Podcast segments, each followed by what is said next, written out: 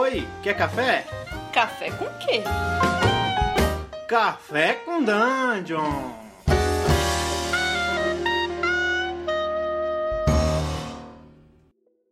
Bom dia, galera. Bem-vindos a mais um Café com Dungeon. Sua manhã com muito RPG. Eu sou o Gustavo Tertoleone e hoje a gente tem um, um convidado especial. E para isso, a gente vai ter que mudar um pouco o podcast e falar inglês no episódio de hoje. So, hey man, uh, how are you doing today? I'm doing all right. I'm doing good. All right, so to start the episode today, it'll be interesting for you to introduce yourself to people, you know.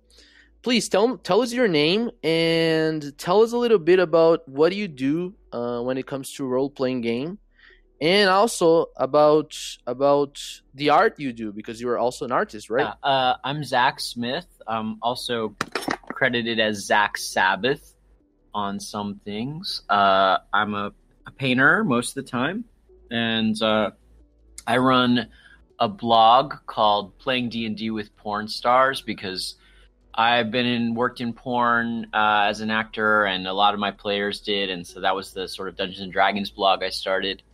And then from there, I uh, we had a little show for a while, and then started doing Dungeons and Dragons modules and uh, other game products, and uh, I worked for Lamentations of the Flame Princess. I did Vornheim, which is a city kit. I did Red and Pleasant Land. Uh, I did the Maze of the Blue Medusa.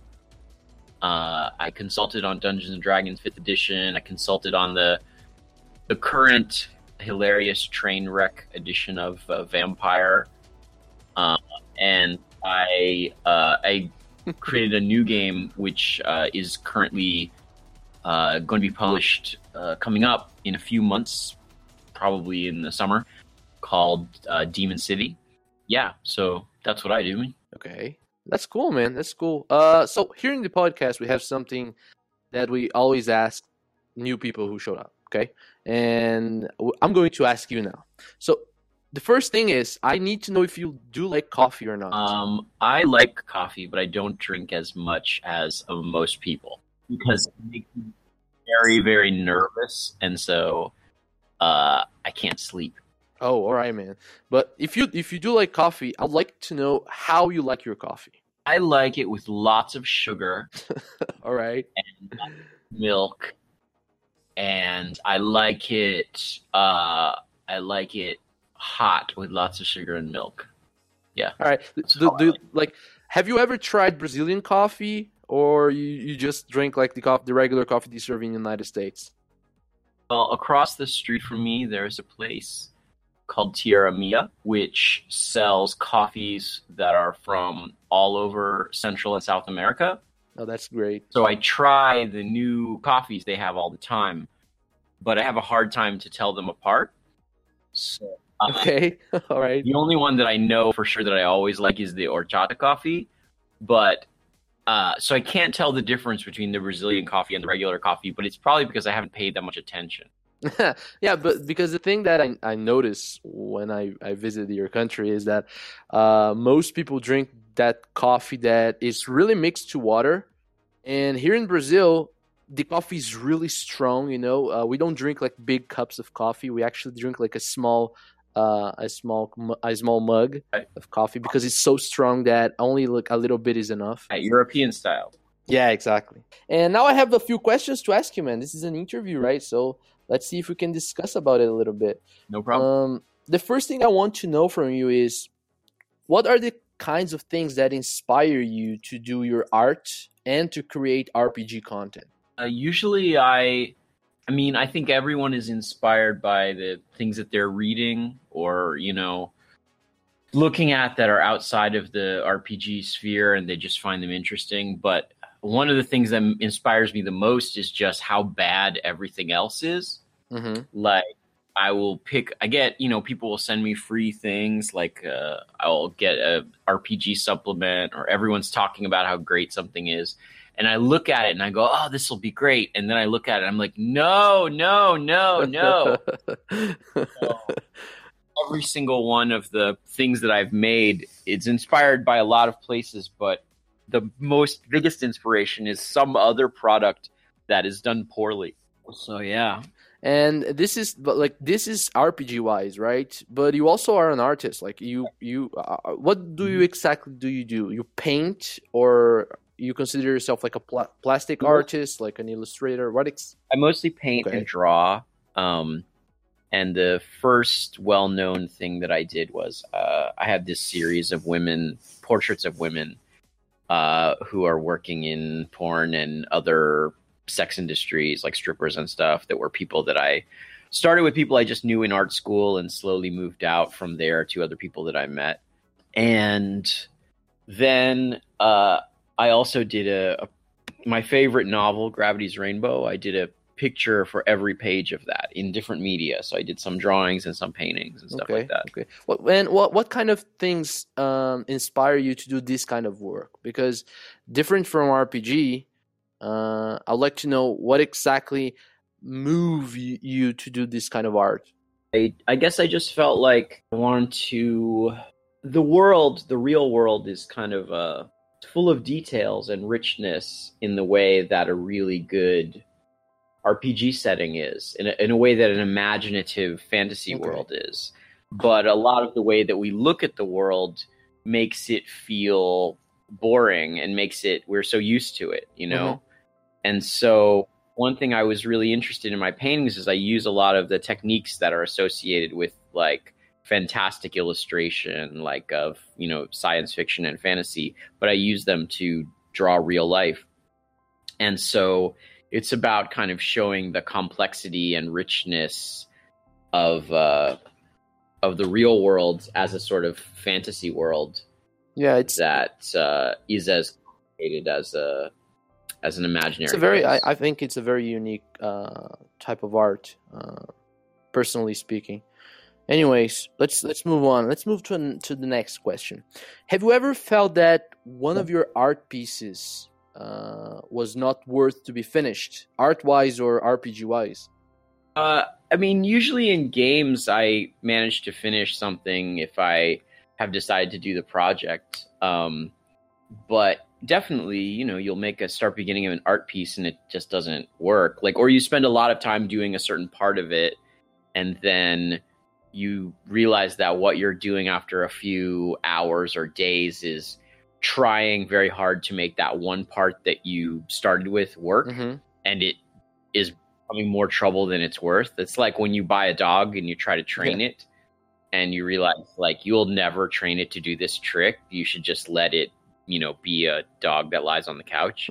So sometimes you, you know, you find a picture and you're like, I wanted to do this and it's just it's not going to do it and you're better off starting over. oh okay so in, this in, like in a case like this one would you start over you you will like okay this will not work for me yeah, you start over or move to something else or try to find out what the what the thing that made it so difficult. You try to learn, yeah you know, and then do having learned what you learned from Okay, that failure. Interesting. Um, something else that I want to know is when you're writing a module, uh, like an adventure, for example, uh, how does your writing process work? Do you have like a like a, a daily routine or something you do when you you do every time you're going to write a a module or an adventure? No, I don't have a routine. I'm I usually uh, try to think of an idea and then see if it in order to test if an idea makes sense, a lot of times I'll make a picture first to see if it fits. You know, like with Red and Pleasant Land, the idea was that it was a Dungeons and Dragons style, Lamentations of the Flame Princess style adventure, but it was set in this sort of Alice in Wonderland kind of world. So the first thing I did was try to make the drawing of Alice like grown up with a sword and with an adventurer's backpack and just see if she seemed like a convincing character in that world. Okay. And so once I have drawn that, then it gives me some details that I can write about. And then then I sort of move I move between drawing some things and then writing some things. And then you write ahead you write more, you get ahead of the drawing and you go back to drawing things. And then I'll read because a lot of times a lot of probably the best way to if you get stuck is to just read. You Okay. know, uh, start getting on Wikipedia or or clicking around and looking for, uh, you know, something that's connected to what you're writing about. You know, so I'm starting to, you know, uh, in you know, you go, oh, there's going to be a du- a duel, right? So you Google a duels and you look up the history of dueling and you just read until you get an idea. Yeah, I, when I did recently, I had a a new thing coming from Lamentations of the Flame Princess, which is going to be a hundred short adventures. So a hundred adventures that Are are, you writing that? Uh, writing and drawing, yeah. I wanted to put them all over the world. You know, like uh, set all over the Eastern Hemisphere. Okay. And so a lot of times I'd be like, well, I haven't done very many things in like Central Asia, Yes. you know? So I'll look up Kazakhstan and I don't know anything about it. Sure. And I just start like look up Kazakhstan on and Wikipedia and just keep reading articles until I find something interesting. And then I write, you know, once I go, oh, the Silk Road would go right through there from, you know, Europe to China. So I'm like, okay, that's an interesting. So then I'm like, okay, well, finding the Silk Road. And then go, okay, well, in the 17th century, when Lamentations of Flame Princess is set, uh, there's no the water routes are becoming more popular because the the land routes are slower. You know, so the Silk Road is kind of dying because uh, of all the shipping. And so I was had this idea that okay, so the the ruler of the of the Central European kingdom wants to have a race to prove like the best route to get from Europe to where he lives because it'll stimulate trade. So then I built an adventure that is a race where you race against other adventurers to kind of get from Europe Wow. to Central Asia quickest. And then they interfere with you. And of course, there's, you know, like the enemy is, you know, racing is like there's some wizards or whatever. But, you know, so I just start with something, the smallest idea, and start reading. This is funny because um, I uh, when I'm preparing my adventures for, for like my, my my my group that I play every every Sunday, I have to do a lot of research, and we tend to talk about this here in in RPG groups here in Brazil that we never learn so much history as we learn while researching for RPG games. Absolutely. Definitely. Uh, the, the same way you do things there is the same way we do things here. There's no difference. I, I was on a Russian, Ukrainian podcast a little Mhm. while ago, and talking about how, you know, uh, Lamentations was getting popular there, and it's a small scene because there aren't that many people in Russia doing the games. And I just said, like, like, it's you. You know, if you are, if there's a small scene of Russian gamers and they're just getting these games, then you can translate or write your own thing, and you become the center of the scene. Totally. You know, hmm uh, all- all it means is just like you're all the independent role playing game is is the game master deciding to write down their ideas. Sure. All right, man. Uh, something else that I want to ask you. Uh, tell me, what are you, four of your favorite RPGs of all times? Please. Systems, Yes. okay. Warhammer, All right. Dungeons and Dragons, of course. sure. uh, Call of Cthulhu. Hmm. This is uh, then the last spot is the hardest, right? Yeah. Um, it's because you can only only pick one. Mm. I like uh, uh the Marvel superheroes game, FASERIP. Wow. uh, I wasn't expecting that. Interesting. Now I have another question because you're not just a RPG writer. Your four favorite painters of all time. Uh, Vermeer. Okay. You wasn't expecting this question, right? I mean, It's just that there are so many great artists. It's hard to like pick someone who's like definitely near the top of the. Yeah, it doesn't. Uh, It doesn't have to be like the best. It just needs to be like favorites. Uh, it's okay. Uh, okay. Um, Egon Schiele. All right. Um, Jackson Pollock. wow. Okay. and uh, hmm, a shelf full. Uh, you know, uh, Behzad. He's an Indian uh, Indian Indian miniature painter. Wow, never heard of it. E I H Z A D.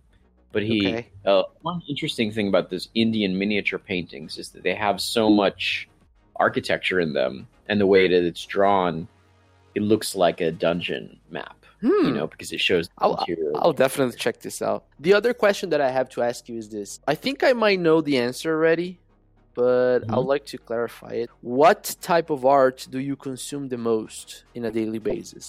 different things are consumed in different ways. Uh, Mhm. Like on a daily basis, I'm I work all day, you know, so I'm probably just listening to music more than anything. I thought you were going to answer that because this is the easiest, the easiest type of art to consume, right? Nowadays, you can just like put something on your in your phone and and do something while you listen to music. True, What kind of what kind of music are you into? like loud music.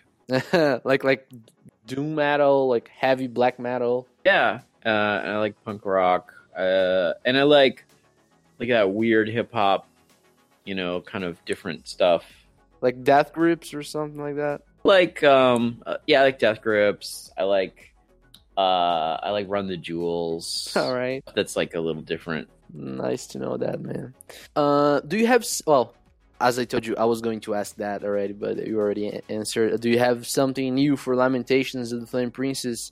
One that's a hundred adventures, but there's also another secret project. Mm, okay, all right. Oh, are we going to see this secret project next year, or we don't have a date to yet? It's gonna come out in the spring, I'm pretty sure. Oh, okay, okay. I'll save my money.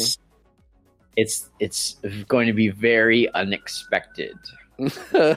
all right. Um, I think it's a good Yeah. It's going to be very controversial and surprising. Oh Jesus! All right. And do you have something? Uh, do you have something to, to say about Demon City? How is it going? How is the process going? Uh, it's it's going well. Most of the writing and art was finished when the Kickstarter went, so that's the hard part for me of making the book. But the hard part Okay. of any it out is the graphic design because You were also writing the book, right? yeah, I or wrote not? it and I'm uh, yeah, Okay. but the graphic designer he is making the design very very crazy like it's going to be it's not going to look like any book you've ever seen before in role playing it's wow. every single page is going to have like a different treatment in the colors and so it's and hopefully it will make it really easy for new GMs to understand the information because there'll be lots of arrows and boxes and stuff like that. But it also will take the the pictures that are already there the illustrations and make them you know really pop. Uh, Hmm, so i think you get it you know like if you've ever seen maze of the blue medusa you know like the way the graphic design is handled in that book is not like any kind of normal dungeon? Totally, totally. Yes. if you imagine like a core book for a role playing game, like the first, the basic book, this uh, Demon City is going to be designed on that level. So every single page is like a, a spread full of information and graphics. Uh, uh, and so hopefully, yeah, it's going to be very different. And so it's taking time because the graphic designer has to be very careful. Okay. Uh, and and also, I'm working on a new game while that's happening and that's related and so i'm working on this uh, superhero game that was commissioned so Huh. as i work on the superhero game which is a similar system when i find mistakes uh, in that one i can go back and change both texts Bro, this is great, man. This is great, and I'm I'm really excited about Demon City. You have no idea. You you heard about the problems we we have uh, with the Kickstarter related to the shipping. yeah yeah international shipping became much uh, very difficult all of a sudden because of uh, various problems here in the us but yeah it's uh I, like I said, I want to get a whole bunch of books uh, and put them in a suitcase and just fly to Brazil and uh, that would be so great, man. Seriously. give them to because look, suitcase. the problem we had the problem we had there uh, with the with the shipping thing was kind of solved because a lot a lot of people here in Brazil actually wish to to back the the project and because of that Yeah. we, we put some pressure and I don't know who was like dealing with this this uh, situation. Mike Evans. okay, Mike Evans. he he actually solved the problem because the shipping wasn't more like ninety dollars or something. It was uh cheaper than that. That's that saved a lot of lives in here, man. Because like we were really excited about this book when when the Kickstarter was released. You know, we were like like talking about it, like shit, man.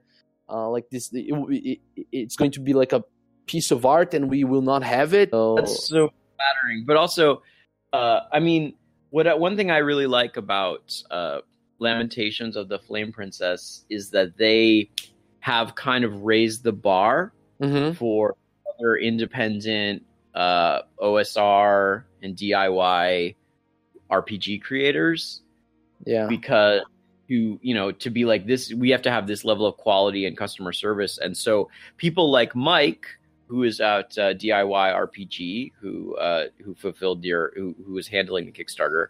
He knows that like well what would james do? James would like solve this problem as much as he can you know?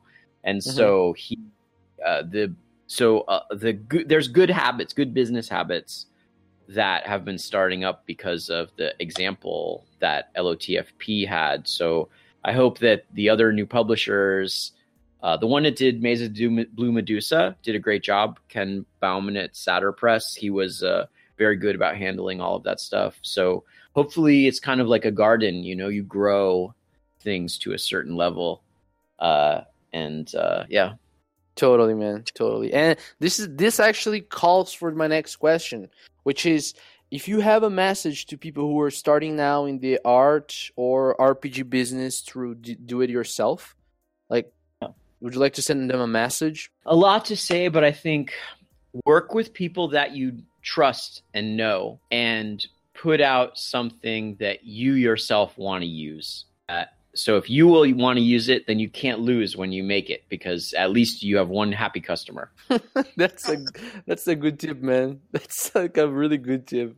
I, as soon as I finish a project, if, as soon as I have the book in my hands, I'm done. Like I won. I don't even care if it makes money. I I have the book that I wanted so that I can use it when I play the game, and the rest is extra. You know, that's the nice. That's how I mean. A lot of the punk scenes work uh, is when you have a little group. You know everyone who lives near you. You know, and so Mhm. those were able to put out records and sell them and support small bands because they knew everyone you know like in a given city and it, and when you have like the if you're just dealing with people speaking portuguese like Mhm. they're all going to be in the same facebook group you know so yeah, sure. you have even though it's a small market it's you're talking to everyone at the same time Mhm. so you know i'll take advantage you know and and you know it's a good idea Totally, man. Look, thank you for your time. Uh, I know you've been busy, and thanks a lot for uh, sparing time to talk here in the show. Now, I I want you to tell us where we can find you on the internet, like all the links you have, everything everything you wanna you want people to have access to. You can just say it right now. I will put all the links on the description of the show. Okay. Well, my blog is D and D with porn stars blog dot blogspot.com.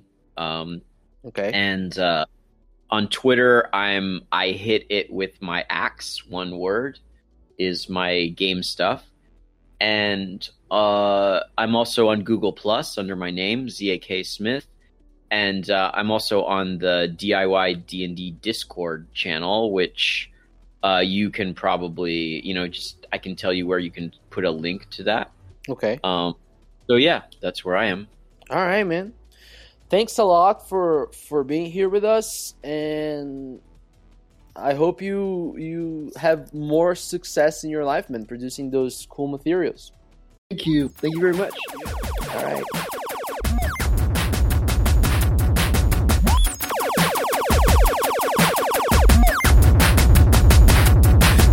Sense. We ain't taking hostages in apartments, blocks and glove compartments. Wondering why we ain't making progress regardless. Don't ever call yourself my love, bro, if you count in my pockets. Keep your two cents and stop it. To dish cause you don't know what the sauce is. Them lines is made up. Where you copy K2 sucker? It's tragic the part you played. You bastard case, erase my pain. I'm Terminator. Taste my fangs. Regurgitated anger. Growling on the mic like your speakers are in danger. I told you.